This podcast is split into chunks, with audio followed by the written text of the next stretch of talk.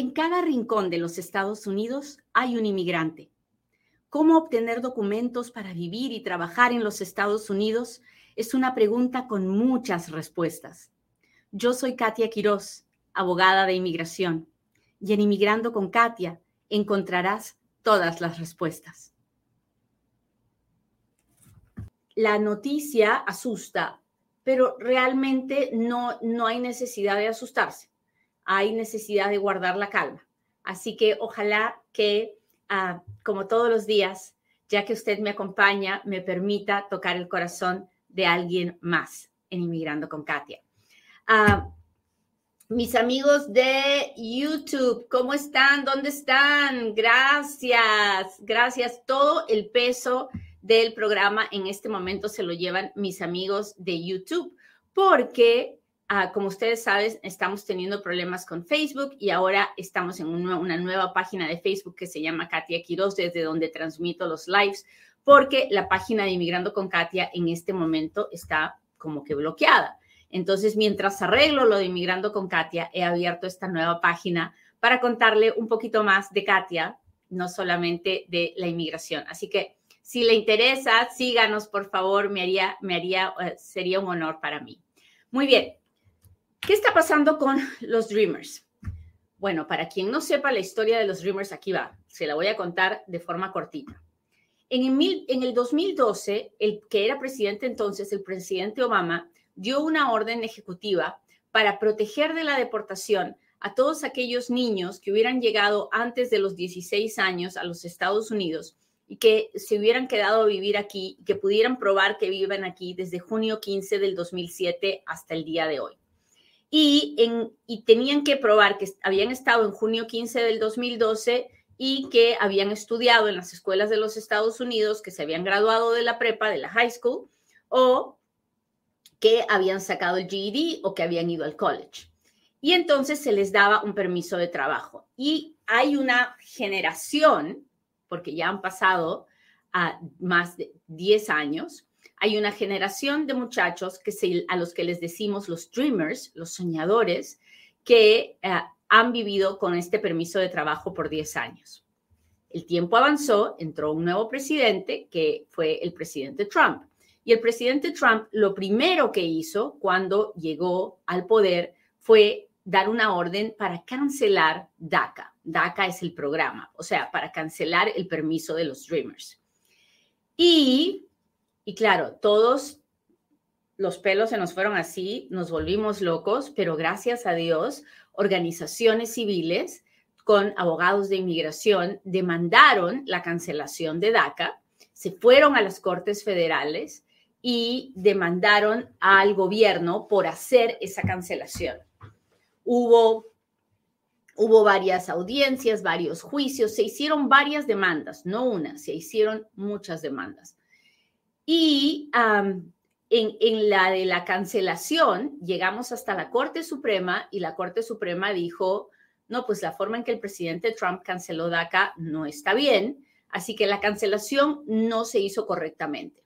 Muy bien, pero hay otra demanda, hubo otra demanda donde el estado de Texas demandó diciendo que DACA era ilegal y presentó la demanda con un juez que es bastante anti-inmigrante, que es el juez Tipton, un juez de la Corte de Distrito, que es la Corte Federal más baja. Y el, y el juez dijo, ah, sí, pues sabes que la verdad que yo creo que DACA es ilegal, porque cuando lo hicieron no hicieron regulaciones y porque, cuando, y porque se, se cruzaron con la ley de inmigración. En fin, el asunto es que yo no creo que DACA es legal. Y inmediatamente este juez emitió esa decisión, se presentó una apelación a la Corte del Quinto Circuito de Apelaciones. Y ahí estamos en este momento. Mientras se, esperamos la respuesta del Quinto Circuito de Apelaciones, el gobierno emitió la regla final para los Dreamers para que curar el defecto que el, que el juez había dicho que tenía la orden de, ejecutiva del presidente Obama, pero aún seguimos esperando la decisión del quinto circuito de apelaciones. Ahí es donde estamos ahorita. ¿Hasta ahí estamos claros? Cuéntemelo, cuéntemelo. Mis amigos de Facebook que nos están mirando, por favor, póngame sus deditos, póngame sus corazoncitos, mándeme las estrellas, los diamantitos. mis amigos de TikTok que me acompañan todas las mañanas, muchas, muchas, muchas gracias por estar aquí. Si está presente, mándeme un diamantito, dígame, Katia, estoy aquí. A mí me encantan, Anita, muchas gracias. A mí me encantan unos corazones rosados que tienen una cosa así que les da la vuelta. Mis amigos de Instagram, gracias por sus insignias. No saben cómo se los agradezco. Ah, Frank, ¿cómo está? Gracias por estar aquí. Gracias, gracias, gracias. Ah, eso es. Hola, Félix. Hola, familia Puck. Buenos días, Reina. Gracias, gracias a todos los que me acompañan en muy bien. Oh, ya veo preguntas de el nuevo, eh, en el, nuevo, la nueva página de Facebook de Katia Quiroz. Hola, Rosy. Mi hija está con la esperanza de DACA. Ella quiere ser enfermera y quiere estudiar. Y nosotras, Rosy, tenemos que orar para que así sea. Y tenemos que luchar para que así sea. Luchar de manera pacífica, luchar a, través de las cortes y, tratando de convencer a los a congresistas que al final son realmente los que tienen el poder de corregir todo este descalabro. Muy bien, entonces me están entendiendo, saben lo que está pasando, estamos al día, ¿verdad? Muy bien. Pues el tiempo pasa, el quinto circuito de apelaciones no emite una decisión, pero nos dice, ya viene, ya viene, ya viene, y no viene, ¿no? Pero, mientras tanto, todo el mundo cree que el quinto circuito de apelaciones va a decidir en contra de nuestros Dreamers, va a decidir en contra de DACA. ¿Por qué? Porque es una corte que generalmente decide en contra de los inmigrantes. Los jueces de esa corte son conservadores y ya antes han decidido en contra de algo similar que fue DAPA. DAPA fue una orden ejecutiva que quiso dar el presidente Obama y se la cancelaron el día antes de que entrara en efecto y fuimos hasta el quinto circuito de apelaciones y el quinto circuito de apelaciones decidió en contra de DAPA, de los papás de los ciudadanos americanos que estaban indocumentados, a los que se les quería dar una, un permiso de trabajo. Entonces, por esa razón, la mayoría de de abogados, la mayoría de, políticos que estudian este tema piensan, nadie sabe, porque no, la decisión no se ha dado, piensan que puede ser una decisión negativa. Yo personalmente no pierdo la esperanza de que el quinto circuito de apelaciones decida a favor de DACA, pero, pero el gobierno no se quiere quedar sentado y está tratando de tomar medidas. Entonces, lo que el gobierno ha anunciado ahora es que está preparando una orden ejecutiva que le ordene a ICE que, que ponga en la más baja prioridad, o sea, que no deporte a ningún Dreamer si es que no tiene ah, algún récord criminal que lo haga una prioridad de deportación. Entonces, eso es lo que el gobierno ha anunciado hace, hace unas horas que está planeando en, si es que la Corte de Apelaciones decidiera en contra de DACA, está planeando emitir esa orden ejecutiva para proteger a los Dreamers, para que no se queden sin, para que no tengan miedo a la deportación. Ahora bien, ¿qué pasa si la Corte del Quinto Circuito decide en contra de DACA? ¿Ahí se acabó la historia? No, porque todavía tenemos que apelar a la Corte Suprema. Y si la Corte Suprema decide tomar el caso, decide revisar la situación de los Dreamers, no tendríamos una decisión hasta junio del próximo año. Entonces, lo más probable es que DACA se mantendría para los Dreamers hasta que la Corte Suprema emitiera una decisión. Ahora, ah, ¿Cómo se puede arreglar esto para dejar de vivir en la zozobra, en el miedo, en el... ¿Y ahora qué va a pasar? Realmente la única forma es que el Congreso emita una ley. La mayoría del país está a favor de que el Congreso emita una ley que proteja a estos dreamers.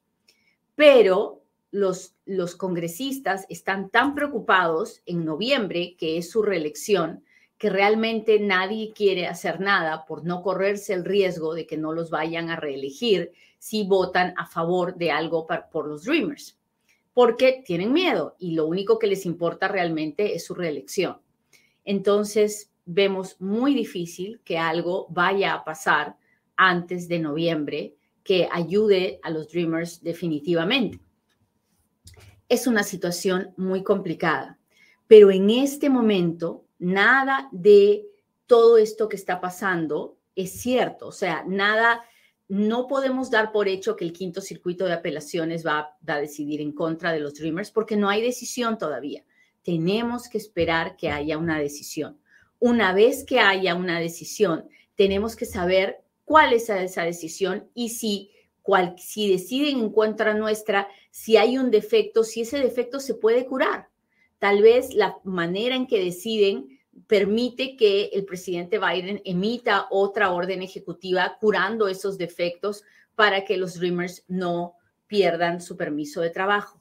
Son muchas cosas las que están en el aire, pero les estoy contando todo esto porque he visto que la noticia sale de una manera muy, muy fuerte para asustar, porque es así como el gobierno la presenta y creo que tenemos que guardar la calma.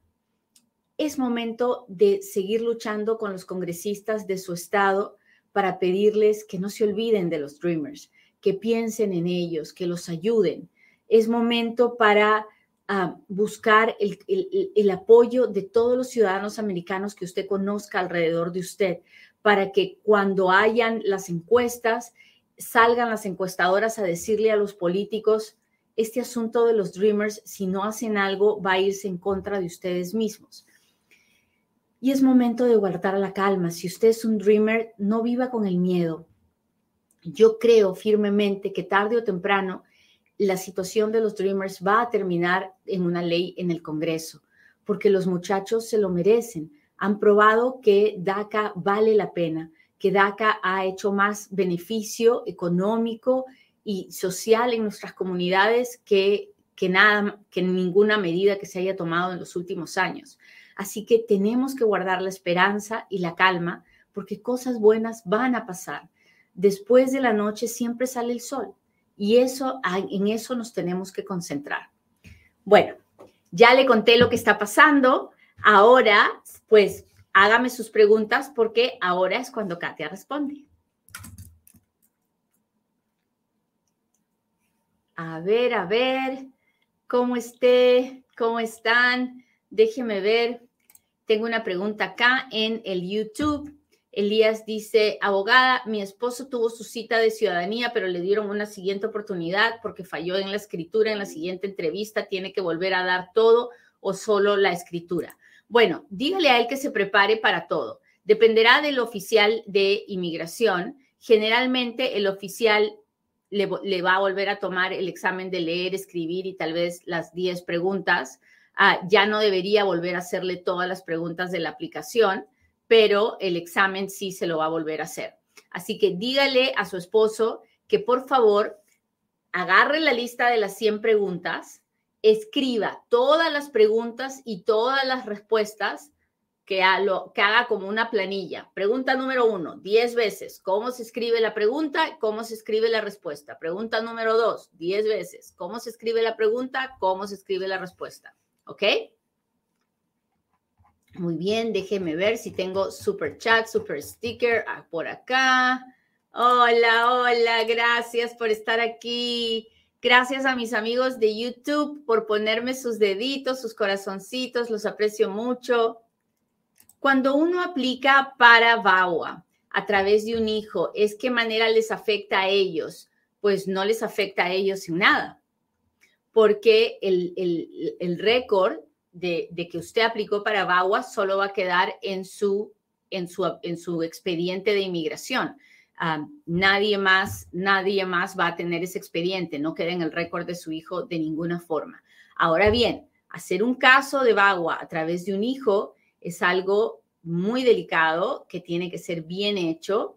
Así que búsquese un buen abogado, busque una firma de abogados que tenga experiencia en hacer eso. No vaya con esos que le están enseñando los green cards y los permisos de trabajo y arregla sin salir. Ah, ah, no, no. Ah, busque una firma seria que le ayude a hacer ese trámite para que usted se sienta bien contando su verdad sin, sin mentiras, ni problemas, ni nada de eso, ¿ok? Abogada, normalmente cuánto tiempo toma para saber si mi caso fue cerrado administrativamente cinco meses que solicité cerrarlo. Ah, normalmente un par de meses, ah, pero hay cortes que están sobresaturadas. Así que, ¿cómo se entera usted? Se entera entrando a la página web de la corte, entrando su número de alguien y ahí le va a decir. Marcy dice, ¿y los jornaleros cuándo? Yo también me pregunto lo mismo, Marcy, porque este país está entrando en recesión, tiene una falta de mano de obra increíble y sobre todo en la agricultura, tiene una falta de mano de obra brutal. Entonces, todo esta, todo, todo, todo este no actuar del Congreso se les va a regresar a todos estos congresistas. Más rápido que tarde, se les va a regresar tienen que hacer algo con la gente de agricultura, con los jornaleros. Se necesita la mano de obra y no hay. Así que hay que seguir, hay que seguir luchando, hay que seguir trabajando para convencer a estos congresistas de que hagan algo. ¿Y cómo se hace? Quejándonos. Tienen que quejarse los ciudadanos americanos, tienen que quejarse los empresarios, la economía tiene que sufrir para que esta gente un día se pare y diga, bueno, vamos a arreglar este asunto. ¿Sí o no, Marcia? Ah, ¿Cuánto cuesta quitar las condiciones de la residencia y cuánto tiempo se tarda? Se tarda un montón, no, no, no, no, no. Ahorita se está tardando como 24 meses por lo menos que me remuevan las condiciones. Así que asegúrese de buscarse un buen abogado que se lo haga bien, que se lo haga bien. No vaya a meter la pata, ir a un llena papeles y luego esperamos 24 meses para que nos digan que no y para tener que volverlo a hacer. ¿Y cuánto cuesta? Pues depende de cada firma de abogados. Hay firmas de abogados que le van a cobrar más y otras menos. Ah, no busque la más barata, busque la, la firma con la que usted se sienta que puede comunicarse, que hay comunicación. Consejos para que me den la visa de turista. Estoy esperando mi cita.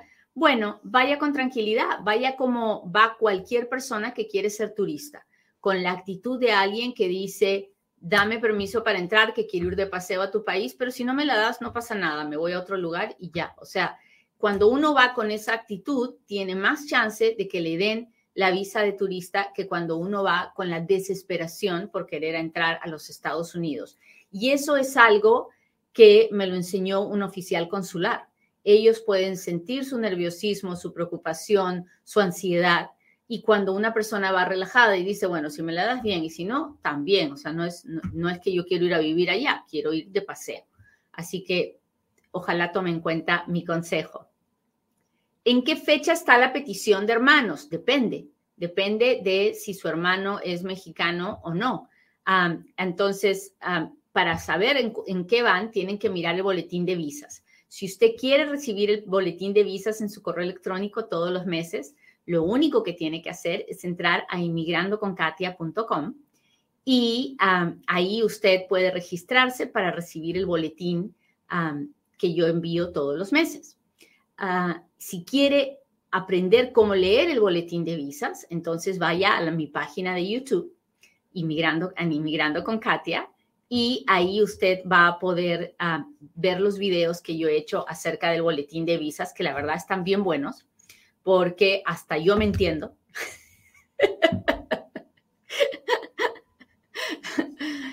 usted, usted sí sabe, ¿no? Que una de mis más grandes preocupaciones es que usted me entienda. Por eso es que yo siempre ando preguntando, hasta ahí vamos bien, me está entendiendo, porque en mi cabeza a mí me preocupa que no me esté entendiendo. Yo sé, yo sé, ustedes me lo han dicho mil veces, que explico muy fácil, que hablo muy fácil, pero de todas maneras, uno no puede controlar eso. Eso, eso a mí me preocupa mucho cuando hablo, que usted me entienda.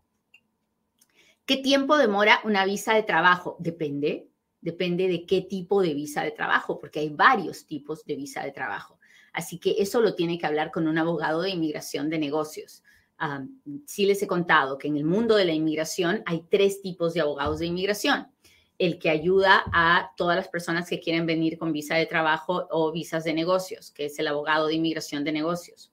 El que ayuda a las personas que están en proceso de deportación, que es el inmigrante, es el abogado de, inmigración criminal o de defensa de inmigración en la corte y el abogado de familia de inmigración, que es el que ayuda a todas las personas indocumentadas y que se encarga de la inmigración familiar y que hace los casos de VAWA y de visa U y de ciudadanía. Esa soy yo, eh, yo soy un abogado de inmigración familiar. Así que, pero hay estos tres mundos y es importante que usted lo sepa a la hora de buscar un abogado porque tiene que saber, tiene que saber qué es lo que necesita. Yo, por ejemplo, no hago defensa de deportación en la corte, para eso tengo a la abogada Rondón, que se especializa en ir a las cortes. A mí me encanta reabrir casos de deportación, eso sí me gusta mucho, y voy a la corte por eso cuando puedo reabrir un caso, una orden de deportación que ya fue dada. esa, eso me encanta, pero no, no, no tengo el tiempo porque para hacer un caso de corte se necesitan muchísimas horas por cada persona y yo lamentablemente no tengo ese tiempo. Por eso es que tengo la ayuda de alguien que le apasiona ir a corte. Así que así es como funcionan las cosas. Ah, si soy residente, ¿cómo puedo traer a mi novia? No, pues como novia no la puede traer, solo los ciudadanos pueden traer novias. Ah, gracias, Tere, por tu rosa, te lo agradezco mucho. Gracias, Tere. Ah, ¿Cómo van los permisos de la visa U? Pues están bien. Los permisos de buena fe de la visa U, que son los que te llegan antes de que te llegue la visa U, ya están en el 2017. Sí, sí, ya están y, y ya están como por octubre del 2017, así que vamos avanzando. Y las visas U están todavía en el 2016, ya a finales del 2016. Así que está avanzando lento pero seguro. Y ahora en octubre en octubre empieza el nuevo año fiscal de inmigración, así que yo espero que avancemos aún más ah, durante ese tiempo. Muy bien, pues muchísimas gracias por haberme acompañado hoy día. Le pido a Dios que hoy día usted pueda vivir en el aquí y en el ahora, que no se deje llevar por las noticias, que no se deje llevar por el miedo, porque el miedo no viene de Dios. Cosas buenas nos van a pasar. Tenemos que guardar la calma. Nos vemos en un próximo Inmigrando con Katia. Bye.